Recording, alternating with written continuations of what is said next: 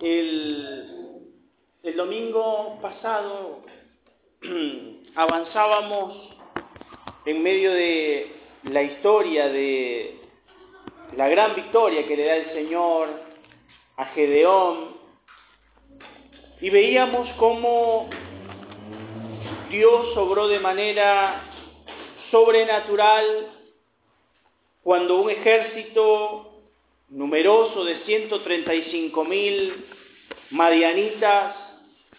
fue derrotado por un ejército de 30 mil hombres que ni siquiera tuvieron que desenvainar sus espadas si es que las tenían. Hoy vamos a continuar nuestro estudio de este gran personaje central de este libro de los jueces como es Gedeón. Al empezar, quiero comentarle que se dice, esto por medio de las estadísticas, que pareciera que las últimas dos generaciones, las últimas dos generaciones fueran generaciones que han nacido cansadas. Tres generaciones atrás, es decir, nuestros abuelos o bisabuelos, tal vez incluso hasta nuestros padres, tuvieron que luchar entre poder terminar de estudiar y tener que trabajar no siempre podían hacer las dos cosas. Muchos de ellos tuvieron que empezar a trabajar en etapas de una infancia temprana, porque la situación económica o, las circunstancias familiares no eran buenas, así que tuvieron que abandonar la escuela y empezar a trabajar en un mundo difícil y hostil, donde mucho no se estaba pensando en pobres chicos tienen que trabajar, era la realidad de muchos. Sin embargo, las estadísticas dicen que la última generación, o literalmente las últimas dos generaciones, vienen teniendo un aumento de los llamados ni ni estudian ni trabajan. Es una generación entera que ha desertado del secundario, digo, repito, no es que desertaron porque tenían que insertarse en el mercado del trabajo para ayudar a sustentar su familia, sino que un día decidieron, no quiero estudiar más, pero tampoco quisieron trabajar. Y han venido creciendo y han formado familias, donde también tienen hijos, que tampoco estudian ni trabajan. Inviable de sostener. ¿Por qué menciono esto? Porque hay una tendencia cada vez mayor a no terminar lo que empezamos. Solemos iniciar un proyecto y dejarlo a medias. Somos buenos para tomar ánimo, nos entusiasma algo, nos atrae, decimos lo voy a hacer y a mitad de camino ya lo hemos abandonado. En el pasaje que vamos a analizar hoy, cuyo título de sermón es Terminando la carrera o terminando la tarea, vamos a ver a Gedeón y su ejército de 30.000 hombres acabando con la parte que les correspondía a ellos de la victoria. Dios, repito, ha dado una gran victoria sobrenatural. Los madianitas amalecitas y los hijos del oriente se han matado entre ellos. Gedeón no ha tenido que pelear, pero esta parte de la batalla sí que le corresponde a Él. Así que permítanme expresar algunas verdades que aparecen en el texto, vamos a ir a jueces capítulo 7, versículo 22 en adelante, algunas verdades sobre cómo debemos hacer para terminar las tareas que tenemos por delante. Así que si usted es un procrastinador, es decir, alguien que deja todo para mañana, esto le ha de ayudar si lo pone en práctica. Permítame leer y finalizar donde nos quedamos, sí, versículo 22 de jueces 7. Y los trescientos tocaban las trompetas y Jehová puso la espada de cada uno contra su compañero en todo el campamento. Y el ejército, Marianita, ¿no? huyó a Betzita en dirección a Cerera y hasta la frontera de Abel Meola en Tabat. Y juntándose los de Israel, de Neftalí, de Aser y los de Manasés, siguieron a los marianitas. Gedeón también mandó mensajeros por todo el monte de Efraín diciendo, desciendan al encuentro de los madianitas y tomen los vados de Betbara y del Jordán antes que ellos lleguen.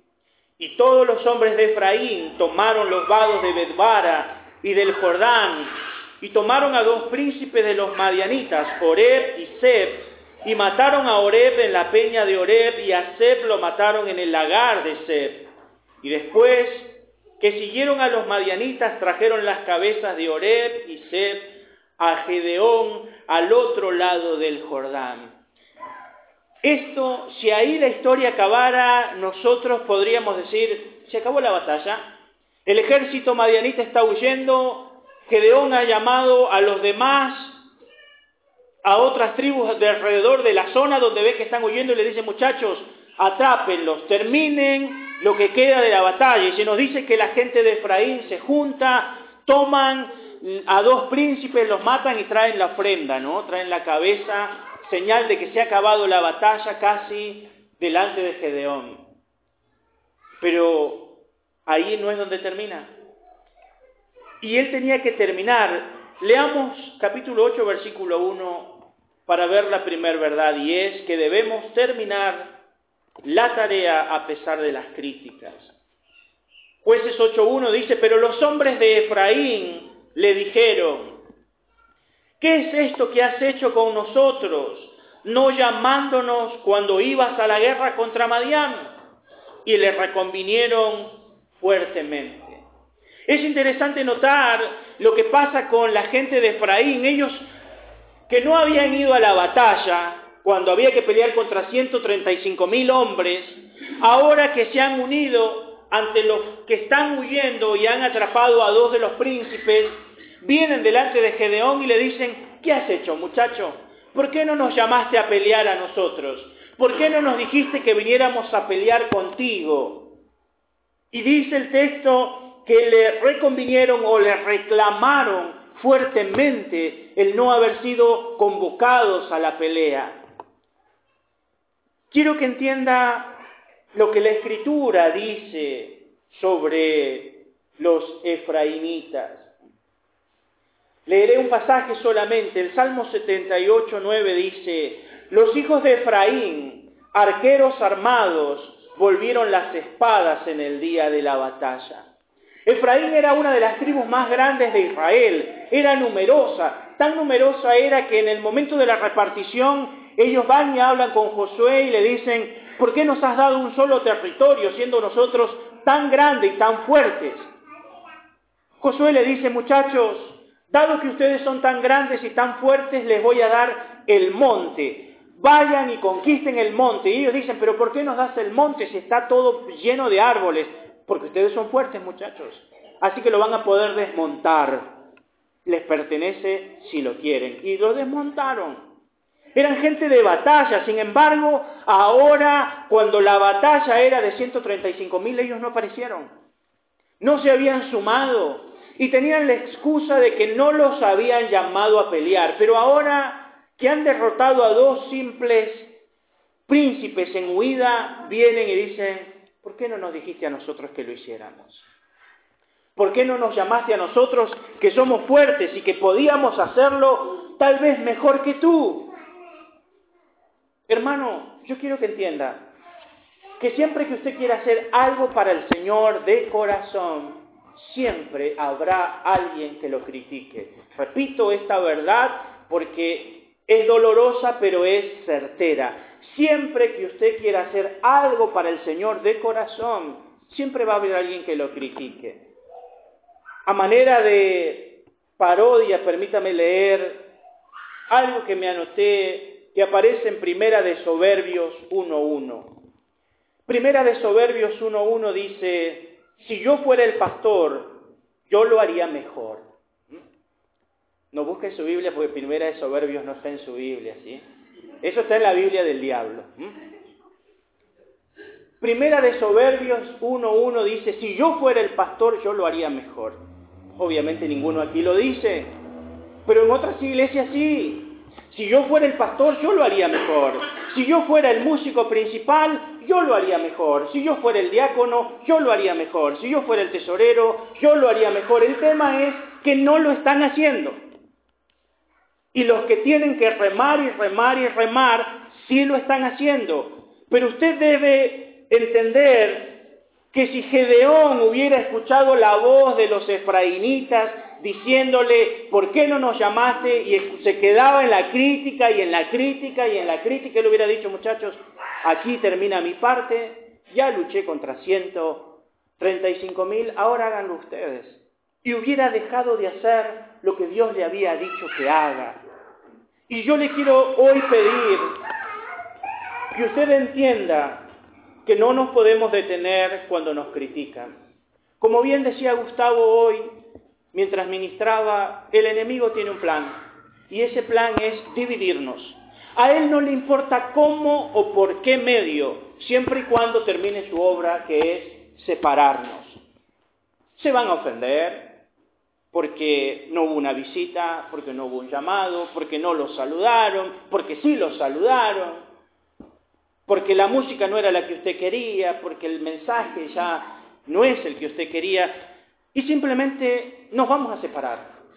Y permítame decirle, no hay ninguna razón valedera para separarnos. Lo cantamos, fue pagado un alto precio para que seamos uno. Y nos vamos a separar por minuncias, por pequeñeces, no corresponde. ¿Cómo hizo Gedeón para solucionar esto? Lo hizo con generosidad.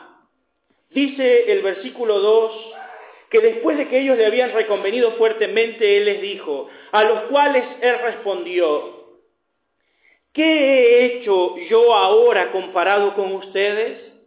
¿No es el rebusco de Efraín mejor que la vendimia de Abieser? Dios ha entregado en vuestras manos a Oreb y a Seb, príncipe de Madián, ¿Y qué he podido yo hacer comparado con ustedes? Entonces el enojo de ellos contra él se aplacó luego de que él habló esta palabra. Noten lo que él hace, él podría haberles dicho, si él fuera como algunos de los que estamos aquí, él les hubiese dicho, muchachos, déjense de decir tonterías, ahora vienen a decir que hicieron, yo salí a pelear cuando nadie quería ir a pelear, durante siete años Madián vino, nos comió todo, nos destruyó todo. ¿Y ustedes dónde estaban? Nunca salieron a pelear. Dios no los eligió a ustedes, Dios me eligió a mí, yo me la banqué, me puse delante de ellos, 135 mil contra solamente 300, yo me la banqué muchachos. Ahora no vengan a hacerse los que saben o los que pueden. Y se acababa la discusión. Ganaba por palabras. Pero él dice, ¿qué es? ¿Qué soy yo? ¿Qué he hecho yo comparado con lo que ustedes han hecho, muchachos? Y noten lo que él dice, ¿no? Yo creo que es casi como una ironía, pero los otros se lo toman como un halago. ¿No es el rebusco de Efraín mejor que la vendimia de Abieser? Eh, Abieser era el grupo de su padre, él era un abieserita, él era de la, de la familia de Abieser. Y dice, en términos de agricultura, ¿no? el rebusco, lo último, lo más pequeño, lo final de la cosecha de ustedes, no es mejor que toda la vendimia de mi pueblo. Es decir, muchachos, tienen razón, ustedes son mejores que yo. Tienen razón, ustedes son más fuertes, más poderosos, más importantes que yo. Y noten esto, ustedes han sido los que han atrapado a los príncipes, no yo. Y ahí ellos reciben lo que quieren. Ellos lo único que querían era reconocimiento. Y Gedeón, para no quedarse en la distracción, le dice, son mejores muchachos, son mejores. Le daré un consejo, le daré un consejo que está en la palabra de Dios. Proverbios 15.1 dice, La blanda respuesta quita la ira, mas la palabra áspera hace subir el furor.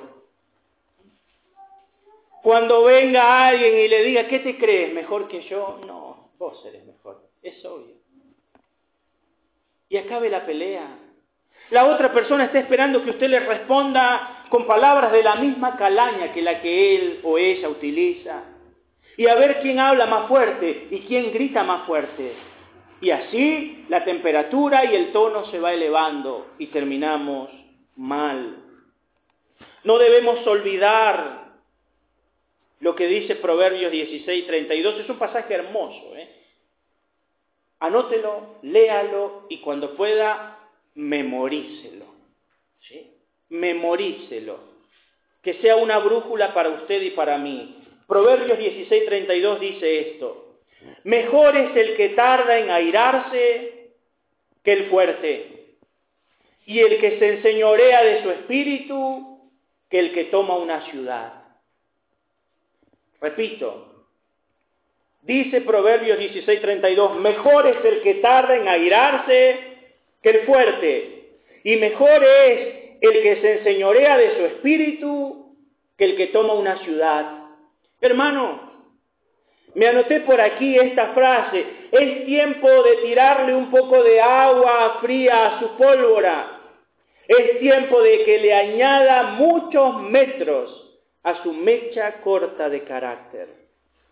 Algunos son tan fosforitos, tan buenos para reaccionar ante la primera. Han olvidado ya, lo han arrancado completamente de la escritura la idea de poner la otra mejilla, eso, pastor, es haram, diría algún musulmán. Eso es pecado.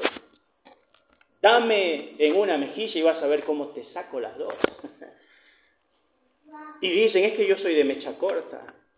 Bueno, hermano, empiece a pedirle al Señor que la largue.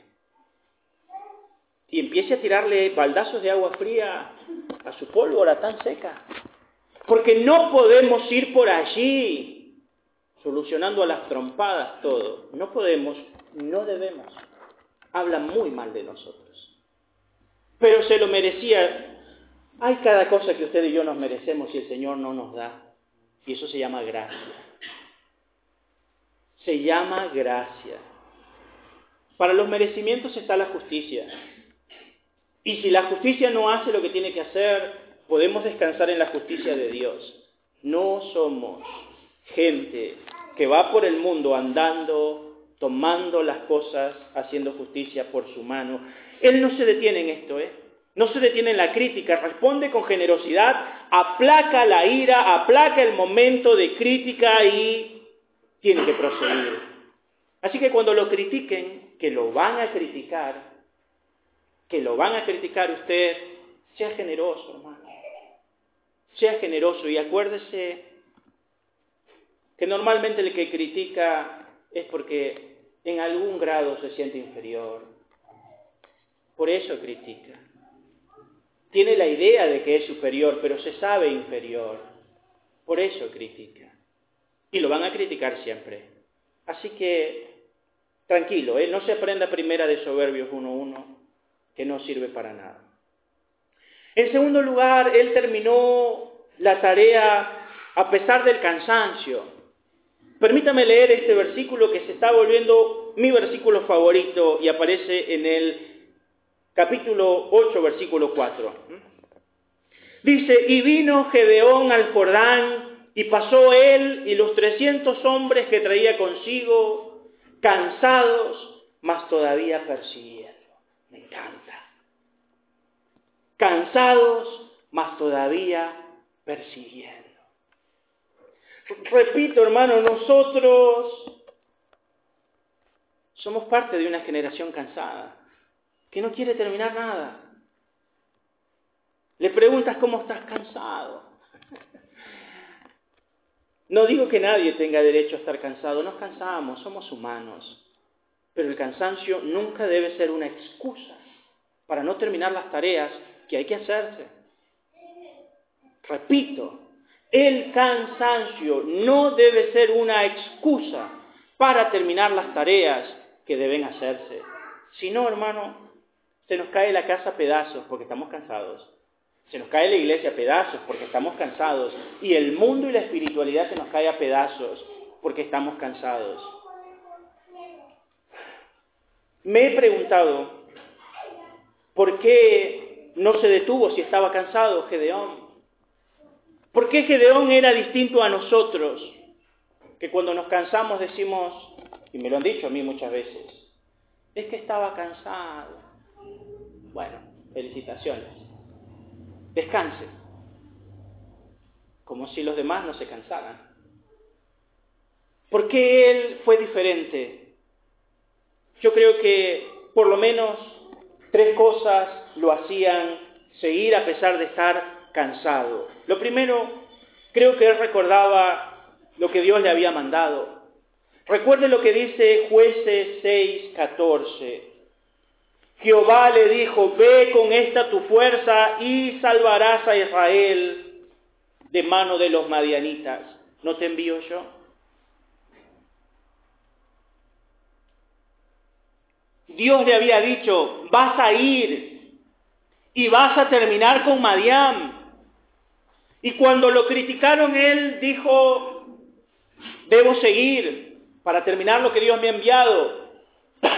y aunque estoy cansado, debo seguir porque Dios me ha enviado. Y usted y yo debemos seguir, aun cuando estemos cansados, haciendo lo que Dios nos ha enviado a hacer. En segundo lugar, creo porque él recordaba la victoria que habían conseguido. Él acababa de ver cómo 120 mil hombres se mataban entre ellos y cómo 15 mil salieron huyendo. Fue una gran victoria. Y esa gran victoria lo motivó a proseguir. El recuerdo de esa victoria lo ayudó a proseguir. Y le diré algo, hermano.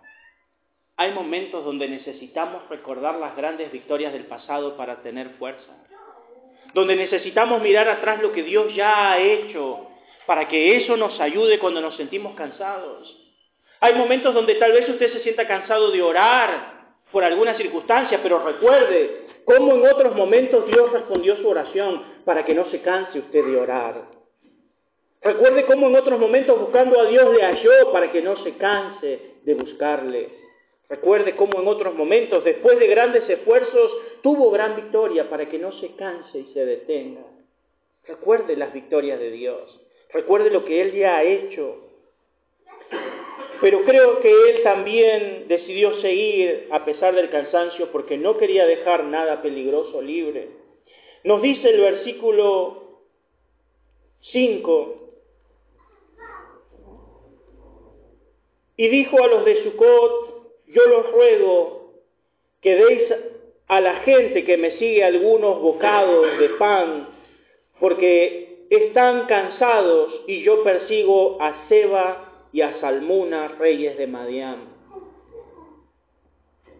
Y si Seba y Salmuna y los quince mil soldados que sobrevivieron a la matanza eran los más fuertes, y si Seba y Salmuna y los quince mil que huyeron convocan a otro ejército?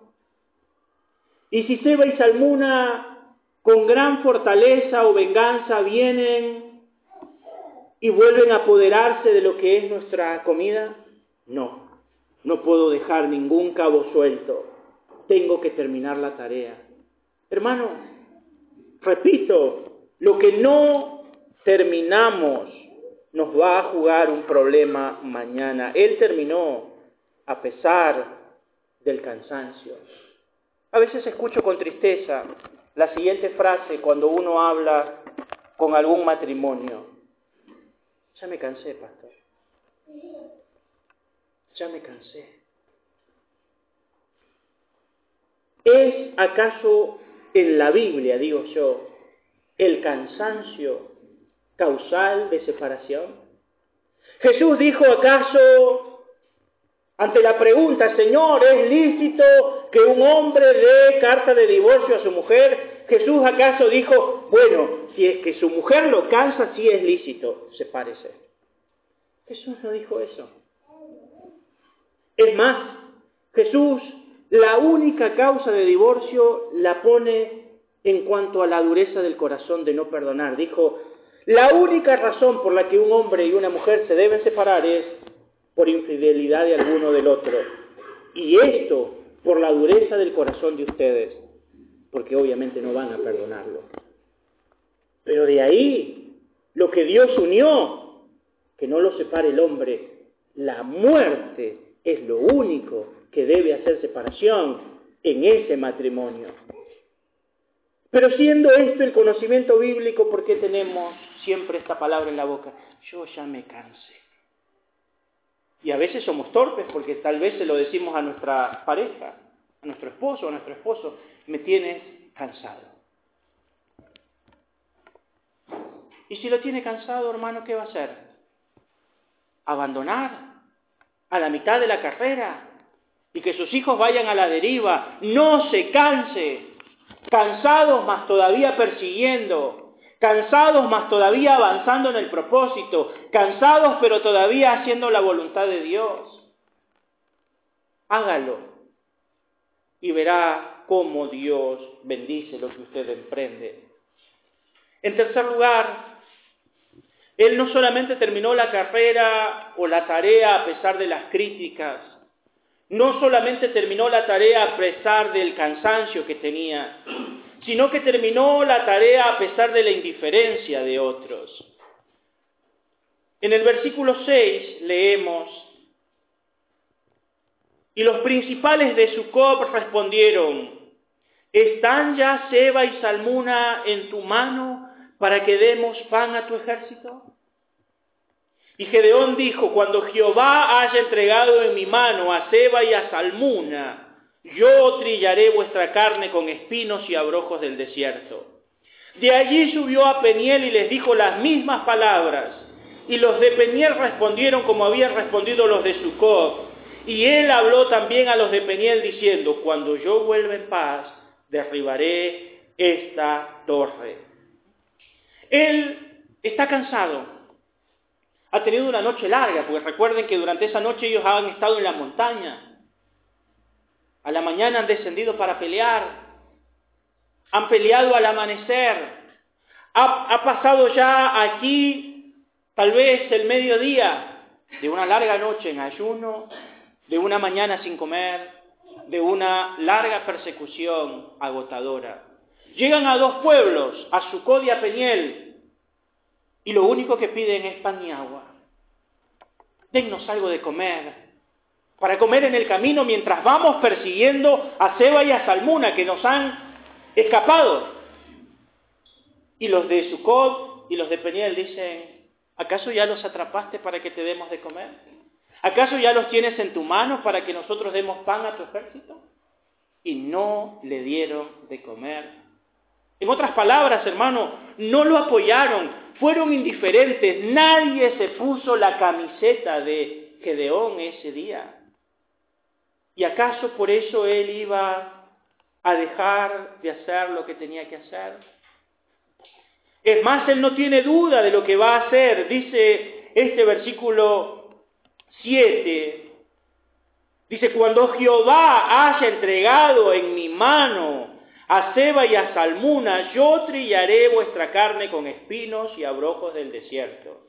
Y a los de Peniel le dijo, cuando el Señor haya entregado en mi mano a Seba y a Salmuna, y yo vuelva en paz, voy a derribar la torre que tienen. ¿Qué está diciendo él? Yo voy a hacer lo que Dios me ha mandado hacer y voy a terminar lo que Dios me ha mandado hacer. Y no tengan duda que voy a volver y voy a volver en paz, habiendo hecho la tarea completa que Dios me ha mandado hacer. Pero cuando vuelva, ustedes van a tener una lección. Y no se detuvo. Permítame leer lo que sigue del pasaje. Creo que estos hombres de Sucod y de Peniel tal vez tenían miedo. Tal vez dijeron, ¿y si este no atrapa a Seba y a Salmuna? Y si se enteran que le hemos dado pan, que lo hemos ayudado, Seba y Salmuna van a venir contra nosotros. Fuera como fuere, no lo ayudaron. Dice el versículo 10, y Seba y Salmuna estaban en Carcor, y con ello a su ejército como de quince mil hombres, todos los que habían quedado de todo el ejército de los que habían caído, 120 mil hombres que sacaban espada, en total 135 mil, ¿no? Dice, subiendo pues Gedeón por el camino de los que habitaban en tiendas al oriente de Nova y de Jotbeja, atacó el campamento porque el ejército no estaba en guardia.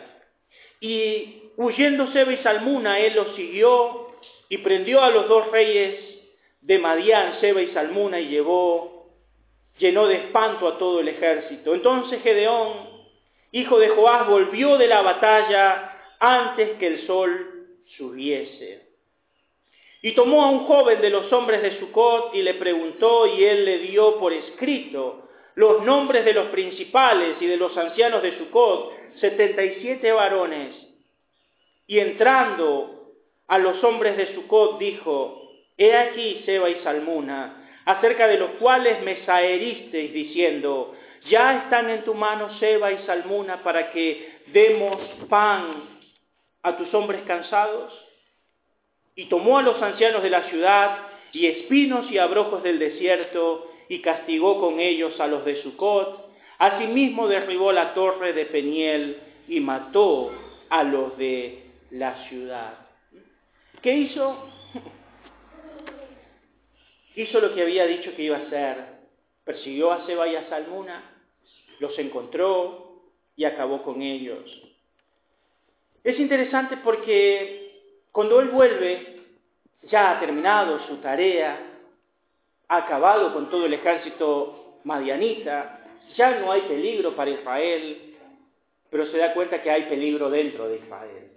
Y son los mismos hombres de Israel, la gente de Sucot, la gente de Peniel, los cuales son bastante cobardes. Él les dice, aquí están las cabezas de Seba y Salmuna. Versículo 15 acerca de los cuales me saheristeis diciendo, ya están en tu mano Seba y Salmuna para que demos pan a tus hombres cansados. Es interesante esta palabra saherir. Significa decir algo para humillar o maltratar a alguien. Es decir, utilizar las palabras para herir. Y esto fue lo que estos hombres habían hecho. Habían saherido a Gedeón. Habían dicho palabras duras, le habían dicho, tú no vas a poder. Y él pudo, y cuando vino, tomó espinos del desierto, abrojos del desierto, y dice la escritura que trilló con ellos la espalda de estos hombres, es decir, los azotó fuertemente a punta de espino y abrojo, para que aprendan que debían apoyar al que Dios había dicho que liderara el ejército. Tres cosas hemos visto en esta mañana.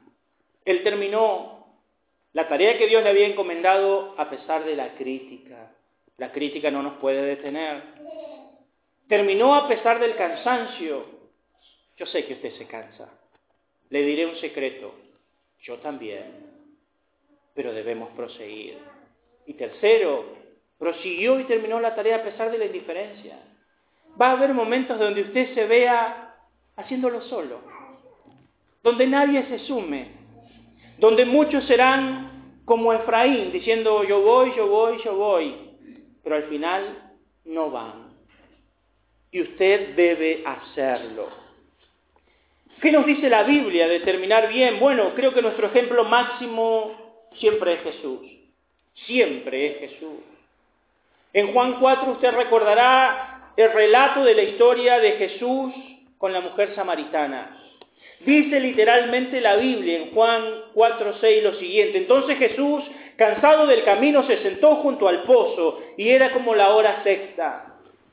Tenían que pasar, Jesús había decidido pasar por Samaria en el camino de retorno a Galilea. Habían caminado, es mediodía, los discípulos tienen hambre, Jesús está cansado, agotado del camino, porque caminaban, no tenían burritos para ir, caminaban. Así de pobre era Jesús en ese momento. Así que Jesús dice, yo me quedo en el pozo, muchachos, vayan al pueblo a comprar comida. Y ahí se encuentra con la mujer samaritana, le predica, se convierte, la gente de la ciudad viene, Jesús le predica. Leemos después, o leerá usted después en los versículos 32 y 34, que los discípulos volvieron y le dijeron, le rogaban, Maestro, come. Y él dice esto, Jesús dice esto, yo tengo una comida que comer que ustedes no saben. Mi comida es que haga la voluntad del que me envió y que acabe su obra. Ellos se preguntaban, ¿no? ¿Alguien le habrá traído de comer que no quiere comer? Y Jesús les dice, ustedes no saben de qué me alimento, muchachos. Y yo me alimento de hacer la voluntad del Padre. Y no de hacer la media, ¿eh? sino de terminar la obra que el Padre me ha dado a pesar de que estoy cansado. Tres años después de este acontecimiento, leemos en el Evangelio de Lucas, capítulo 13, versículo 31, Jesús está entrando a Jerusalén, está entrando en la semana final de su pasión y unos fariseos vienen a darle un mensaje de parte de Herodes, vete porque Herodes te quiere matar. Jesús dice esto, vayan y díganle a esa zorra hoy y mañana y al tercer día acabo mi obra. La voluntad de mi padre es que termine la obra, de eso me alimento. Tres años después lo seguía haciendo. Y ante la oposición de Herodes, él le dijo, yo no me detengo porque Herodes quiere. Hoy, muchachos, domingo, en la entrada triunfal, mañana, lunes, pasado mañana, martes, yo termino mi obra. El día miércoles, encontramos a Jesús orando en San Juan 17, 4 y diciendo esto, yo te he glorificado en la tierra, he acabado la obra que me diste que hiciese. Tengo que hacer la voluntad del que me envió tres años después, dice, tengo que acabar la obra hoy, mañana y pasado la termino. Tres días después Jesús es consciente que ha terminado la obra, tiene su última oración sacerdotal y en oración dice el Padre, ya te glorifiqué, ya acabé la obra que me diste, pero de manera sorprendente, un día después, estando Jesús en la cruz, leemos en Juan 19:30, entonces dijo, consumado es. Y habiendo inclinado la cabeza, entregó el Espíritu. Tres años y medio le llevó a hacer por completo la obra que el Padre le había encomendado. En pruebas, dificultades, pobrezas, persecuciones, oposición, desánimo de los que estaban alrededor de él, abandono de los que estaban alrededor de él, pero él lo llevó hasta el punto final. En la cruz dijo, y consumado es, todo se ha pagado, todo se ha terminado, no hay más nada para hacer, muchachos. Ese es nuestro ejemplo. Pero tal vez a usted le parezca un ejemplo demasiado alto, pero de manera similar y después de, escuche esto, después de 32 años de fiel servicio al Señor, 32 años de fiel servicio al Señor, en hambres, persecuciones, ayunos, pobreza, abandono, cárceles, azotes, apedreamientos, peligros en la ciudad y fuera de la ciudad, en el campo, en el desierto, en el mar. El apóstol Pablo está preso en Roma, a punto de morir bajo la orden de Nerón, y escribe su última carta y en esta última carta que él escribe a Timoteo, segunda Timoteo 4, 6 al 8, dice esto Pablo. Porque yo ya estoy para ser sacrificado y el tiempo de mi partida está cercano. He peleado la buena batalla, he acabado la carrera, he guardado la fe. Por lo demás me está guardada la corona de justicia, la cual me dará el Señor, juez justo en aquel día. He acabado la carrera no la he dejado a medias. Debo preguntar para terminar. ¿Qué le ha mandado Dios hacer, hermano? ¿Y en qué punto está? Porque duele el constante abandono de muchos, y no hablo de este lugar, el constante abandono de muchos ante la obra de Dios. No lo deje sin terminar. Haga aquello que Dios le ha enviado a hacer. Sea el esposo que Dios le ha llamado a ser, hermano. No menos. No sea un cualquier esposo, sea el esposo que Dios le ha mandado a ser. Sea la madre o el padre que Dios le dijo que sea, sea el mejor padre del mundo, sea la mejor madre del mundo. Hágalo para Dios en medio de un mundo, en medio de un mundo donde los chicos cada vez viven peor con sus padres. Usted sea el mejor del mundo.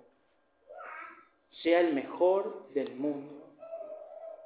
Sea el mejor hijo que pueda ser en medio de una generación ingrata con los padres, de una generación que deshonra a los padres, que desobedece a los padres, que vive de los padres, sea el mejor hijo que pueda ser, ayude, apoye, bendiga, respete y ame a sus padres y no vea la hora de zafar de ellos.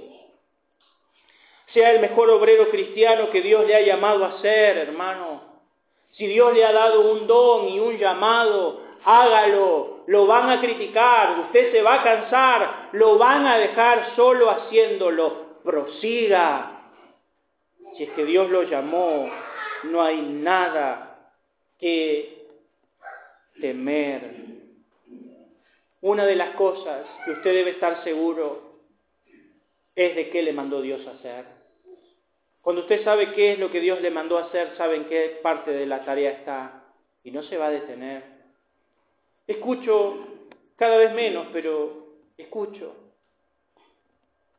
a hombres y mujeres que quieren ocupar este hermoso lugar del pastorado, que quieren ocupar este hermoso lugar de la predicación y la enseñanza. Y claro que quisiéramos que fueran muchos, pero le diré, más vale que usted esté seguro que Dios le llamó porque si usted no está seguro que Dios le llamó, va a ser como muchos que empiezan y nunca terminan, que empiezan con ilusión y abandonan a mitad de camino.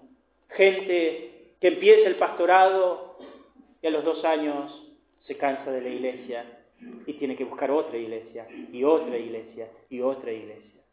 Cuando usted tenga la certeza que Dios le llamó a un lado, a un lugar, aunque lo critiquen, aunque lo dejen solo, aunque se canse, usted va a proseguir. Se lo aseguro por experiencia. Recuerde las palabras de Jesús en Lucas 9:62. Jesús dijo, ninguno que poniendo su mano en el arado mira hacia atrás es acto para el reino de Dios. No somos de los que empezamos y no terminamos. Terminamos la tarea y no olvide, finalmente, lo que el apóstol Pablo dice en Gálatas 6:9. No nos cansemos pues de hacer el bien, porque a su debido tiempo cegaremos si no desmayamos. Las tareas no se dejan a medias. No sea uno más de una generación que abandona. Vaya a casa, póngase a cuentas con Dios y siga haciendo lo que Dios le ha mandado hacer. Oramos, pedimos la bendición del Señor.